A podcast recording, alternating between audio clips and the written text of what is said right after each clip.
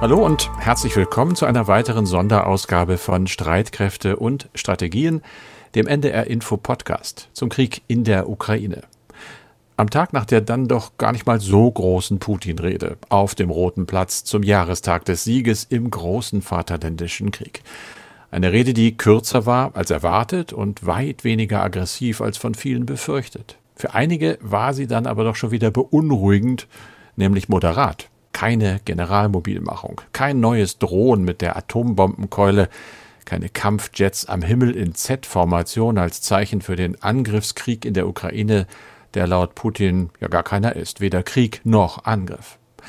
War das angesichts der vielen russischen Rückschläge ein erstes kleinere Brötchen backen, könnte man denken, oder vielleicht auch nur ein neuer Nebelwurf, um den Westen weiter zu verunsichern, um ihm eben keine Hinweise zu geben auf das, was da an Eskalation noch kommen könnte? Oder war es vielleicht ein bisschen von beidem? Die nächsten Wochen werden es zeigen. Und viel hängt aber natürlich auch vom Widerstand der Ukraine ab, damit auch von westlichen Waffenlieferungen. Um die aber längst nicht nur, um die ging es beim ersten Besuch eines deutschen Regierungsmitglieds in Kiew seit Beginn des Krieges. Was hat Außenministerin Annalena Baerbock gesagt? Was hat sie getan? Was erreicht? Darüber reden wir in diesem Podcast über die Aussichten einer schnellen EU-Mitgliedschaft für die Ukraine auch und natürlich über die militärische Lage im Land, speziell dabei über den Widerstand von ukrainischen Frauen und Männern, die bis zum Krieg eigentlich nichts mit dem Militär zu tun hatten und sich jetzt im Schnelldurchgang zu Kämpferinnen und Kämpfern ausbilden lassen. Ich spreche wie immer mit Andreas Flocken, sicherheitspolitischer Experte bei NDR Info. Mein Name ist Carsten Schmiester. Ich arbeite in der Aktuellredaktion und dieses Gespräch nehmen wir auf am Dienstag, den 10. Mai um 16 Uhr. Andreas, viele Bilder, auch heute wieder viele Berichte aus der Ukraine, unter anderem über erneute Raketenangriffe auf Odessa. Ja, seit dem Wochenende ist die Hafenstadt mehrmals mit Raketen angegriffen worden. Es hat jetzt wieder mindestens 14 solcher Angriffe gegeben. Getroffen wurde unter anderem ein Einkaufszentrum, aber auch zwei Hotels. Abgefeuert wurden die Raketen offenbar vom Schwarzen Meer aus. Es heißt, sie seien auch von U-Booten abgefeuert worden. Die Frage ist, warum auf einmal diese Raketenoffensive auf Odessa? Denn von Land aus steht ein russischer Vorstoß auf diese Metropole nicht unmittelbar bevor. Die russischen Verbände stecken weiterhin vor der Stadt Mikolajew fest. Und diese Stadt müsste erst einmal als sozusagen Zwischenziel genommen werden, um dann auf Odessa vorzurücken. Und auch ein Angriff von See aus durch eine amphibische Operation, also eine Landungsoperation, steht nach Experten ebenfalls nicht bevor. Das US-Verteidigungsministerium geht sogar davon aus, dass die Schwarzmeerflotte dazu im Moment auch gar nicht in der Lage wäre, wäre, das Pentagon nimmt vielmehr an, dass durch diese Raketenangriffe versucht wird, die Stadt bewusst militärisch zu bedrohen, um auf diese Weise zu verhindern, dass ukrainische Truppen in den Donbass verlegt werden. Also Truppen sollen gebunden werden, so die Annahme. Wie ist denn die Lage in den anderen Gebieten, unter anderem in der Hafenstadt Mariupol? Ja, dazu muss man sagen, das Stahlwerk in Mariupol ist weiterhin nicht unter Kontrolle der russischen Streitkräfte. Dort leisten noch immer schätzungsweise 1000 bis 2000 ukrainische Kämpfer Widerstand. Sie befinden sich dabei in den weit verzweigten unterirdischen Anlagen des Werkes. Russische Truppen sollen sich bereits auf dem Gelände befinden. Es heißt, es gebe immer wieder neue Vorstöße, aber den Widerstand der Ukrainer konnten sie bisher nicht brechen. Am Wochenende, muss man sagen, hatte es allerdings geheißen, alle Zivilisten, die sich bei den ukrainischen Soldaten befunden hatten, hätten das Stahlwerk verlassen, so die ukrainischen Angaben. Jetzt ist aber zu hören, es würden sich doch noch mindestens 100 Zivilisten im Stahlwerk befinden. Das sagte jedenfalls ein Berater des Bürgermeisters. Das Industriegelände wird weiterhin intensiv von russischen Verbänden beschossen, auch von Seeseite her, denn das Stahlwerk liegt unmittelbar am Hafen. Mit dem Bombardement wird offenbar versucht, die ukrainischen Soldaten zur Aufgabe zu zwingen, bisher aber ohne Erfolg. Die Kämpfer sind allerdings komplett von der Versorgung und vom Nachschub abgeschnitten und dass die sich immer noch halten können seit Wochen, das ist schon erstaunlich. Das heißt, sie haben sicherlich in den Tunnelanlagen viel Verpflegung und möglicherweise auch Munition gebunkert, aber man muss sagen, auch diese Vorräte werden irgendwann aufgebraucht sein. Carsten, Jetzt schauen wir nach Kiew. Erstmals ist ein deutsches Regierungsmitglied in die ukrainische Hauptstadt gereist. Die Außenministerin ist dort. Es hat ja nach der Ausladung von Bundespräsident Steinmeier ein längeres Hin und Her gegeben. Aber die Irritationen wurden ja nun offiziell ausgeräumt. Du hast den Baerbock-Besuch im Blick. Wie ist denn dieser Besuch bisher verlaufen? Sehr, sehr gut, denke ich mal. Das Echo ist positiv, auch schon in Berlin. Ja, Olaf Scholz, der Bundeskanzler, hat sich schon geäußert, voller Lob und gesagt, das sei doch ein sinngemäß ein, ein schöner Auftakt. Äh, ob er und wann er reist, das steht ja noch nicht fest. Man rechnet natürlich damit, dass äh, auch äh, Bundespräsident Steinmeier in nächster Zeit irgendwann mal reisen wird. Aber Annalena Baerbock nun mal als erste. Sie war da. Sie hat den Besuch im Kiewer Vorort Butscha begonnen. Der Name sagt uns mittlerweile allen, was er steht für die Kriegsgräuel, die eben, ja, mit absoluter Sicherheit, muss man sagen, von den äh, russischen Besatzern dort verübt worden sind. Mehr als 400 Leichen hatte man nach deren Abzug dort gefunden. Man hat äh, Annalena Baerbock gesehen mit einer Splitterschutzweste sichtbar betroffen, auch beim Besuch einer Kirche. Sie war erschüttert sehr erschüttert äh, und hat gesagt, äh, dass diese Verbrechen unbedingt aufgeklärt werden müssen, dass Deutschland dabei natürlich auch helfen werde. Sie ist dann weiter gereist in einen anderen Vorort der Hauptstadt nach Irpin und hat sich dort beeindruckt äh, geäußert vom Mut der Ukrainer, hat gesagt, sie sind ein sehr tapferes Land und alles, was wir tun können, wir Deutschland, ist an ihrer Seite zu stehen. Das war sicherlich eine erwartete Aussage, aber eben, ob man das aus der Distanz macht oder vor Ort, ist ein Unterschied. Sie hat am Nachmittag sich dann mit dem ukrainischen Amtskollegen Kuleba getroffen und äh, unter anderem auch angekündigt, zum einen, dass die deutsche Botschaft in Kiew noch an diesem Dienstag wieder eröffnet wird, allerdings zunächst mal in Minimalpräsenz, wie das heißt, also mit ganz wenigen Leuten, aber immerhin, die Botschaft ist wieder offen. Und sie hat auch gesagt, äh, dass in wenigen Tagen die Ausbildung ukrainischer Soldaten an der modernen Panzerhaubitze 2000 beginnen soll, die Deutschland und Niederlande ja an die Ukraine liefern werden. Und es gab noch einen Satz, gemeinsam mit deutschen Unternehmen arbeite man daran, dass die Ukraine, Zitat, hochmoderne Systeme bekomme, um ihre Städte auch gegen zukünftige Angriffe zu schützen. Genauer ist sie da allerdings nicht geworden. Lass uns doch nochmal zu einem anderen Aspekt kommen. Die Ukraine möchte ja lieber heute als morgen in die Europäische Union. Auch das war Thema beim Baerbock-Besuch. Aber wie stehen die Chancen? Baerbock selbst hatte ja kurz vor ihrer Reise aus Berlin noch einmal darauf hingewiesen, dass so ein Beitrittsverfahren normalerweise sehr lange dauert. Das tut es eben. Und sie hat auch äh, beim Besuch in der Ukraine noch mal kurz äh, gesagt, ja, Vollmitgliedschaft der Ukraine in der EU ist in Aussicht zu stellen. Man kann damit rechnen. Womit die Ukraine nicht rechnen könne, sei eine Abkürzung. Sie gehe allerdings davon aus, dass es einen klaren Kandidatenstatus geben werde für das Land und man werde keine leeren Versprechen machen. Das ist alles, wenn man das frei aus dem Diplomatischen übersetzt, tatsächlich Geduld, Geduld, wenns Herz auch bricht. So schnell wird es denn doch wohl nicht gehen. Und das dürfte der ukrainischen Seite nicht ganz so gut gefallen haben. Präsident Zelensky macht ja seit langem Druck. Er hat am Montag erst den zweiten Teil des Fragebogens zur Erlangung des Status eines EU-Beitrittskandidaten ausgefüllt und an Ursula von der Leyen, der Kommissionspräsidentin, übergeben. Das klingt schon fürchterlich bürokratisch und ich glaube, so wie es dann weitergeht, ist es das auch. Es muss dann erst eine Empfehlung der Europäischen Kommission geben, dann entscheiden die Staats- und Regierungschefs der EU die nächsten Schritte.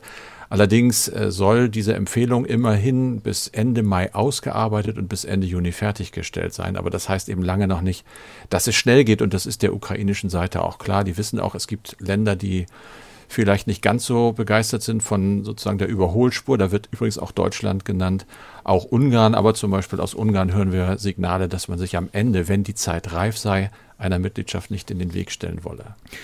Wir haben in diesem Podcast kürzlich über eine Reportage unserer Kollegin Silke Dietrich berichtet. Sie war in der Ukraine und hat in Dnipro eine Schule besucht, in der sich Bürger an den Waffen ausbilden, diesen um gegebenenfalls Widerstand leisten zu können.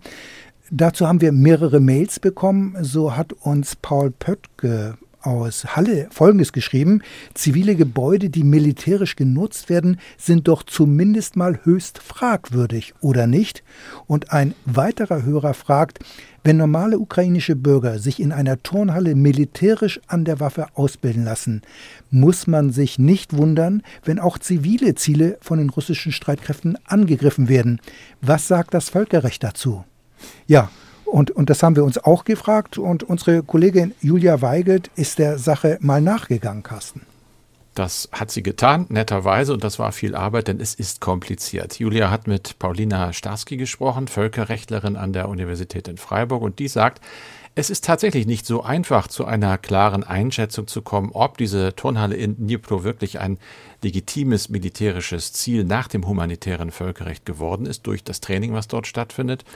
Das Völkerrecht gibt ja grundsätzlich vor, dass Zivilisten und auch zivile Infrastruktur in bewaffneten Konflikten geschützt werden müssen, also nicht angegriffen werden dürfen.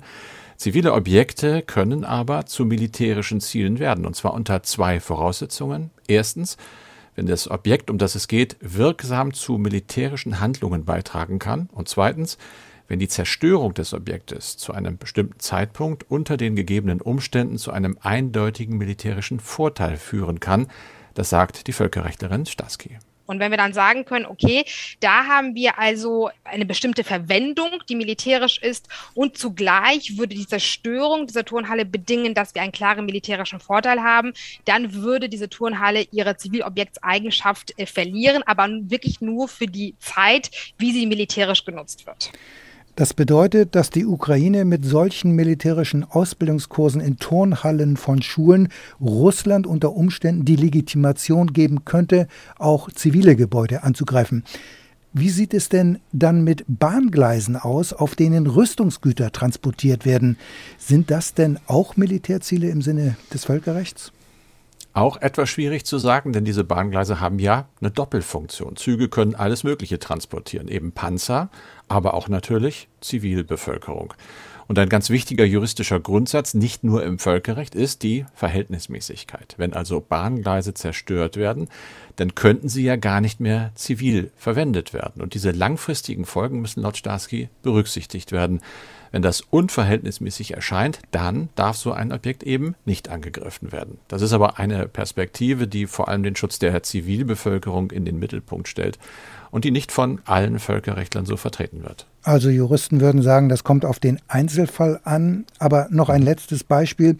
Wie ist es denn mit Zivilisten, Männern und Frauen, die Molotow-Cocktails herstellen? Äh, davon haben wir in der Ukraine viele Bilder gesehen im Fernsehen. Werden sie zu Militärzielen gemäß des Völkerrechts? Dazu sagt Paulina Starski, es komme da tatsächlich auf eine unmittelbare Teilnahme an Feindseligkeiten an, also nicht nur das Training. Das könne dann allerdings dazu führen, dass man in den sogenannten Kombattantenstatus fällt. Also das verstehe ich jetzt so, dass erst wenn Zivilisten Molotow-Cocktails auf russische Soldaten werfen, werden sie zu Kombattanten, werden also zu Kriegsteilnehmern. So jetzt jedenfalls meine Interpretation. Eine wichtige Rolle spielt ja auch das Wörtchen unmittelbar. Und das trägt mit dazu bei, dass die Auseinandersetzung mit dem Völkerrecht ja schon sehr kompliziert ist und noch komplizierter wird. Natürlich ist auch die Auslegung von unmittelbar umstritten und irgendwie auch unklar. Orientieren kann man sich laut Starsky aber an vier Aspekten. Erstens, Handelnde müssen die Aktion in feindlicher Absicht vornehmen, also mit dem Ziel, ein Objekt oder eine Person zu zerstören, zu töten. Zweitens, die Handlung muss die Ursache für einen Schaden bei der anderen Konfliktpartei sein. Drittens, die Handlung muss zum Vorteil der eigenen Konfliktpartei sein. Und viertens, muss die Handlung in Verbindung stehen zu den kriegerischen Aktivitäten. Wenn das der Fall ist, dann verlieren Zivilisten tatsächlich ihren Schutz durch das humanitäre Völkerrecht. Allerdings nur, solange sie tatsächlich diese Aktivitäten ausüben. Nicht vorher, nicht nachher. Der Einsatz von Molotow-Cocktails würde da also drunter fallen und eine unmittelbare Teilnahme an Feindseligkeiten sein. Schwierig wäre es dann mit der Vorbereitungsphase, also mit der Herstellung. Und da kommt es dann wieder auf den Einzelfall an. Klar, das humanitäre Völkerrecht ein weites Feld. Das ganze Interview mit Paulina Starski steht auf unserer Homepage unter ndr.de-streitkräfte. Die EU will ja gegen Russland ein Ölembargo verhängen. Nach anfänglichem Zögern ist auch die Bundesregierung dazu bereit. Die Abhängigkeit von russischem Öl ist bereits beträchtlich reduziert worden. In Brandenburg gibt es aber die PCK-Raffinerie, die bisher ganz auf das russische Öl gesetzt hat.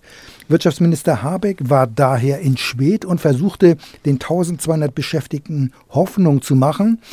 Die Kollegin Stefanie Fiedler hat den Besuch von Habeck beobachtet, aber so ganz einfach wird die Sache ja wohl nicht sein, Carsten. Nee, die wird sicherlich nicht einfach, äh, weil nun mal die Abhängigkeit von russischem Öl da besonders ausgeprägt ist. Habeck geht allerdings davon aus, auch wenn ihm, glaube ich, nicht alle Mitarbeiter das jetzt so ohne weiteres eins zu eins abnehmen, dass der Standort erhalten bleiben kann. Das hat er zumindest gesagt, auch bei einem völligen Stopp der Öllieferungen aus Russland. Es sei von Anfang an immer darum gegangen, den Standort vollumfänglich zu erhalten. Und sein Staatssekretär Michael Kellner hat noch dazu gesagt, dass kurzfristig jetzt alle notwendigen Schritte zur Absicherung dieses Standortes unternommen werden sollten, damit es eben eine nachhaltige Transformation geben könne dort. Das, ja, das ist so viel, wie wir hören von der Regierung. Man wird abwarten, ob das tatsächlich gelingt. Man muss auch sehen, wie es überhaupt mit dem Ölembargo weitergeht, denn noch steht das ja nicht wirklich fest. Es ist angedacht, es soll mit ein paar Monaten Verzögerung erst in Kraft treten. Dann sind einige Staaten dabei, die das nicht so gerne wollen, zum Beispiel Ungarn. Und da gibt es eine aktuelle Meldung, dass diese Einigung dann möglicherweise doch näher rücken könnte, als wir das noch am Tag zuvor gedacht hatten. Vielleicht sogar in dieser Woche. Das hat Frankreichs Europaminister Bonn gesagt und zwar in einem Rundfunksender in Frankreich. Er hat noch für den Dienstag äh, ein Telefonat des französischen Präsidenten Macron angekündigt, sowohl mit Kommissionspräsidentin von der Leyen, aber auch mit dem Chefbremser in Sachen Ölembargo, mit ungarischen Ministerpräsidenten Orban.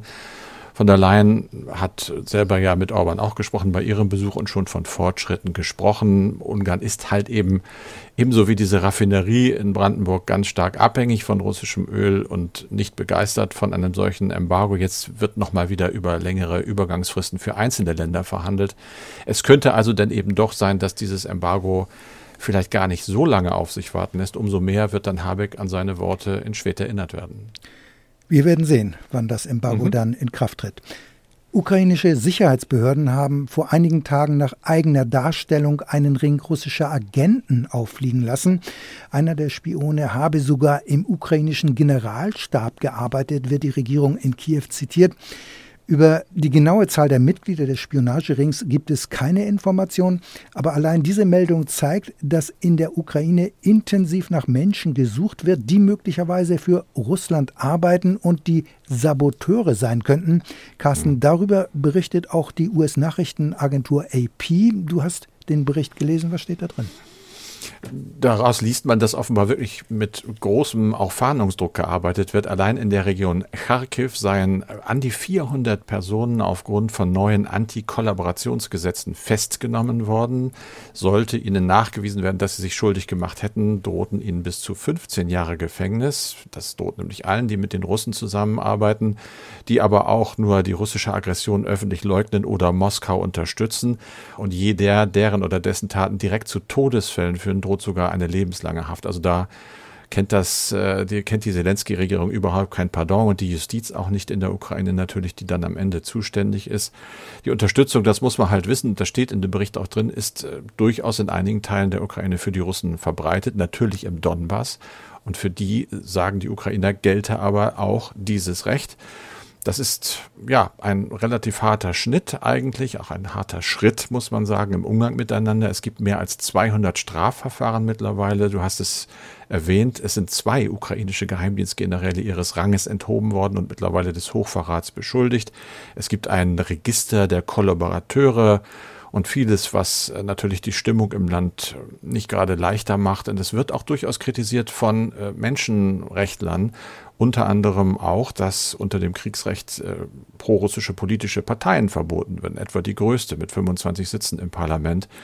Es gibt laut Menschenrechtsaktivisten Berichte über Dutzende von Inhaftierungen, die können bis zu 30 Tage einfach mal in der Zelle sitzen gelassen werden, ohne dass sie einen Anwalt sehen, ohne dass irgendwas mit ihnen passiert. Das wird natürlich kritisiert.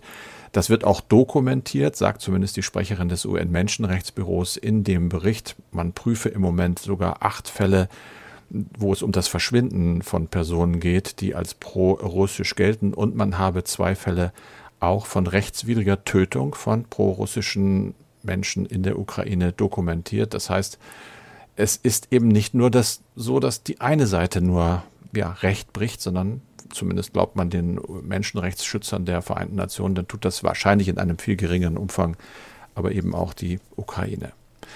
Andreas, ein paar Mails hast du schon angesprochen. Wir haben natürlich noch viel mehr bekommen und wie immer zum Schluss des Podcasts lesen wir welche davon vor. Ivan Jung zum Beispiel schreibt, Ganz kurz und prägnant, wie wahrscheinlich ist es, dass Russland nach einem Friedensvertrag nach einigen Jahren erneut zuschlägt, um seine eigentlichen Ziele zu erreichen? Also die weitere Entwicklung in der Ukraine ist ja unklar und daher ist eigentlich diese Frage relativ schwierig zu beantworten, denn viel hängt ja davon ab, wie der bewaffnete Konflikt letztlich entschieden wird und wie die mögliche politische Lösung gegebenenfalls aussieht.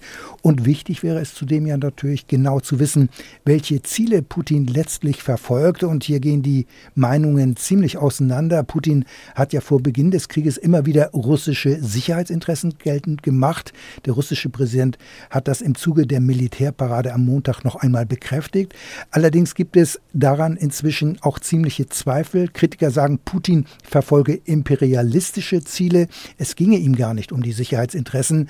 Das sei alles nur vorgeschoben. In diesem Podcast hatten wir ja auch äh, uns mit dem Aufsatz der russischen Agentur RIA Novosti vom 3. April beschäftigt und der geht genau in diese Richtung. Also dort wird ja die Unterjochung der Ukraine gefordert und nach dieser Lesart würde eine Vereinbarung oder ein Friedensvertrag nur eine Atempause sein. Danach würde Russland unter Putin erneut versuchen, seine offensiven Ziele umzusetzen. Diese Sorge geht ja vor allem um bei den baltischen Staaten und bei Polen. Daher setzt die NATO ja seit dem russischen Angriff auf die Ukraine verstärkt auf militärische Abschreckung. Das heißt, die Truppen an der NATO-Ostflanke sind verstärkt worden. Es werden weitere multinationale Gefechtsverbände aufgestellt und es ist davon auszugehen, dass diese militärische Präsenz an der Ostflanke dauerhaft sein wird. Damit soll verhindert werden, dass Russland auf die Idee kommt, NATO-Staaten anzugreifen, weil diese Staaten gemeinsam in der Lage sind, sich gegen einen solchen Angriff zu wehren und ihn zurückzuschlagen.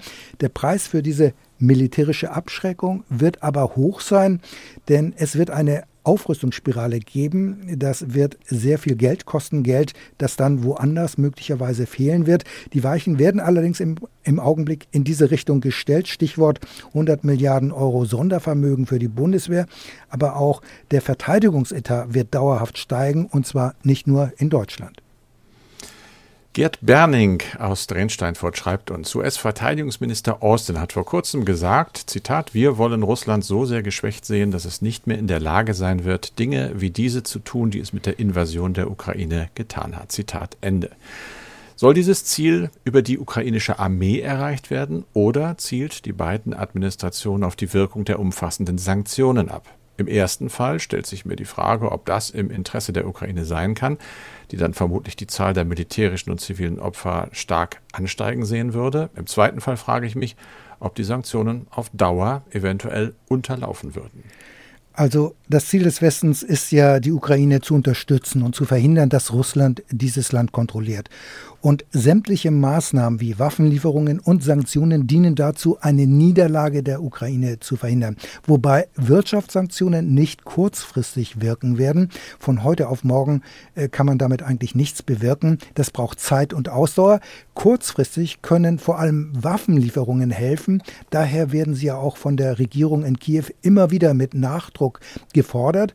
Und die Waffenlieferungen laufen jetzt auch im großen Stil an, vor allem durch die USA da die USA und auch andere NATO-Staaten nicht selbst Kriegspartei werden wollen, kann die vom Pentagon-Chef Austin geforderte Schwächung Russlands im Grunde genommen nur gemeint werden und damit mit der Schwächung sind ja die russischen Streitkräfte äh, gemeint wiederum. Also diese Schwächung kann nur dahingehend dann durch die Ukraine erfolgen.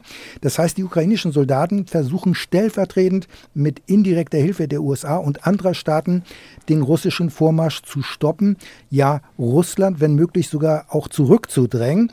Und das ist ja natürlich auch im ukrainischen Interesse. Insofern würde ich schon sagen, gibt es hier zunächst einmal eine Interessenidentität.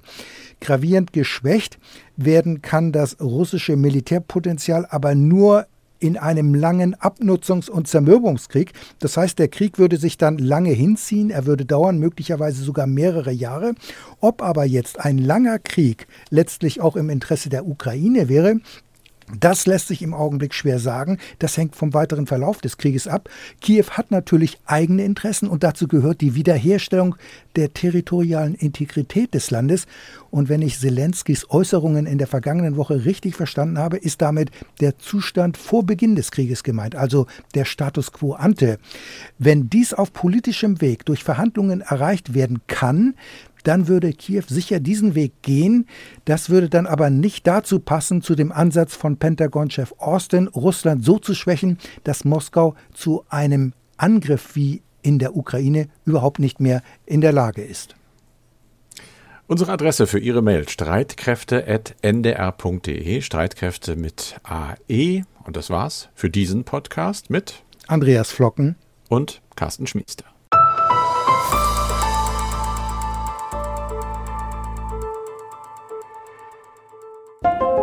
Welt macht China.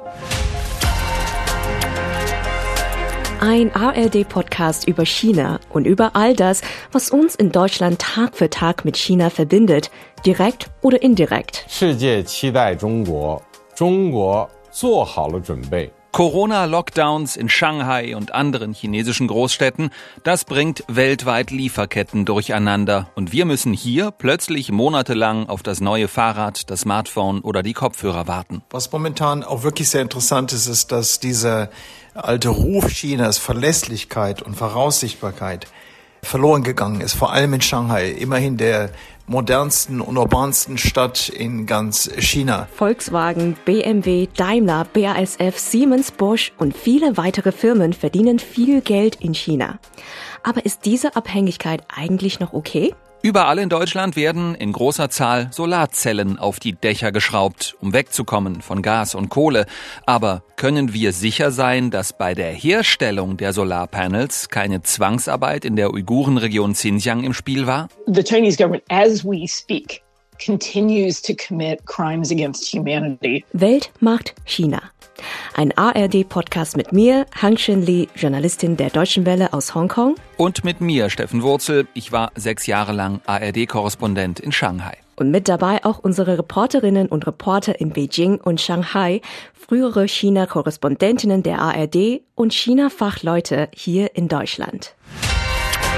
Welt macht China, der Podcast über China, über das, was die Menschen dort bewegt, was die Staatsführung mit dem Land vorhat und was uns daran fasziniert und manchmal auch Angst macht. Und darüber, was China mit uns hier in Europa, in Deutschland zu tun hat. Welt macht China. Der ARD-Podcast über China und uns.